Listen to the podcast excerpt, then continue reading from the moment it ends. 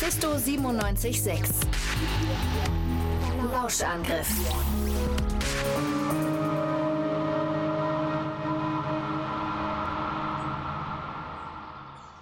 Dann mach's gut, Juri. Schönen Sommer. Dir auch Gas. Vergammel nicht zu sehr in der Hitze.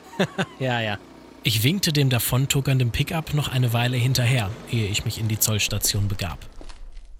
In der Hitze vergammeln. Diese Juri konnte schon ein echter Witzbold sein. Hatte sie es mit ihrer Winterschicht doch viel schwerer. Schneemassen, klirrende Kälte und hungrige Wölfe. Verträumt blickte ich aus dem Fenster auf die letzten gerade schmelzenden Häufchen braunen Matsches, die allmählich ihre Pfützen hinterließen. Da ließ es sich die kommenden Monate im sommerlichen Sonnenschein deutlich besser aushalten. Sich hin und wieder um Söldner und Reisende kümmern, die meinen abgelegenen Grenzposten passieren wollten. Es war ein einsames, aber entspanntes Leben. Nur auf die Bären, die sich wohl hin und wieder an mein Häuschen trauen würden, konnte ich verzichten. Die erste zwischenmenschliche Interaktion führte ich eine Woche, nachdem Juri weggefahren war. Dauerwurst, Kaffee, Konserven. Ich habe alles dabei, was das Zöllnerherz begehrt. Auf dich kann ich mich verlassen, Honsa. Oh, selbst das beste Dosenbrot aus der Gegend hast du mir besorgt. Du enttäuschst mich nie. Das ist schließlich mein Job. Magst du noch auf eine Tasse hierbleiben? So gern ich auch würde, ich kann nicht. Ich will noch vor dem nächsten Neumond zu Hause sein. Du weißt doch. Der schnellste Kurier. Wird an seiner langsamsten Zustellung gemessen. Ja.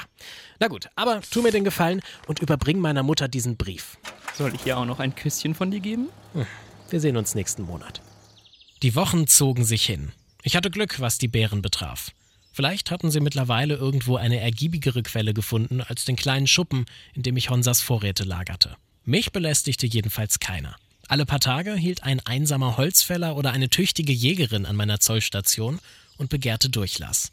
Manchmal erlaubte ich mir einen kleinen Spaß. Tanja Gulkova, so so. Ah, Das sieht aber gar nicht gut aus. Ihre Jagdberechtigung läuft bald ab. Wie bitte? Die muss alle acht Jahre erneuert werden. Wussten Sie das nicht?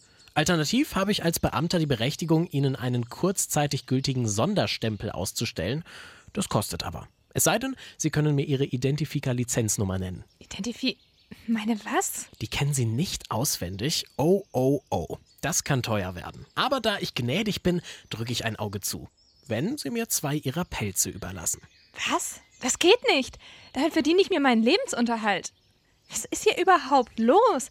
Sonderstempel, Identifikationsnummer, da habe ich ja noch nie von gehört. Lange hielt ich meine Neckereien nie durch, aber sie brachten mir einen kurzweiligen Spaß in der sonst so tristen Arbeit. Natürlich versöhnte ich mich mit meinen Scherzopfern, indem ich ihnen eine Mahlzeit anbot. In den Gesprächen erfuhr ich viel über die Lebenswelt der anderen, was die Einsamkeit in der Zollstation linderte.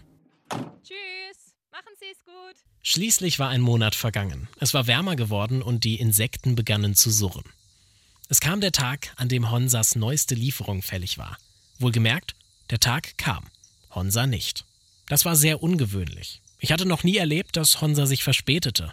Es war nicht so schlimm, dass meine Vorräte knapp wurden, aber Sorgen um meinen Freund machte ich mir schon. Dann, endlich am Abend des nächsten Tages, vernahm ich das altbekannte Klappern von Honsas Transporter. Erleichtert legte ich das Gewehr nieder, das ich gerade im Schuppen putzte, und lief ihm entgegen. Da bemerkte ich, dass seine Front einen gehörigen Blechschaden aufwies und nicht Honsa den Wagen fuhr. Tanja, was ist passiert? Endlich. Hast du was, um Honza zu versorgen? Es geht schon, es geht schon. Während wir den verletzten Honsa in die Zollstation trugen und ich mein Bestes tat, um seine Kopfwunde zu behandeln, erzählte mir Tanja, was passiert war. Auf meiner Rückfahrt habe ich ihn so vorgefunden. Der Transporter gegen einen Baum gerammt, er bewusstlos. Vielleicht ein Infarkt oder so. Haben ihn dann mit dem Nötigsten, so gut es ging, aufgepäppelt, als wir von einem Bären angegriffen wurden. Der hat's nicht überlebt. Aber es hat etwas Zeit gefressen. Ich dachte, ich bringe ihn zu dir. Das war der nächste Ort. Die richtige Entscheidung. Ich. Nicht doch jetzt. Noch so einer. Scheiße! Was? In all der Aufregung habe ich vergessen nachzuladen. Und die Munition? Ist draußen im Wagen. Dreck. Hast du denn selber keine Waffen? Doch, aber die sind gerade alle im Schuppen nebenan. Leute. Während du jederzeit mit Bärenangriffen rechnen musst, bist du eigentlich bescheuert? Ich habe sie geputzt, als ihr ankamt. Hättet ihr euch bloß beeilt und wärt eher Jetzt aufgetaucht. Sind wir also. Hört auf zu streiten und. Ah. Honsa! Honsa! Ah!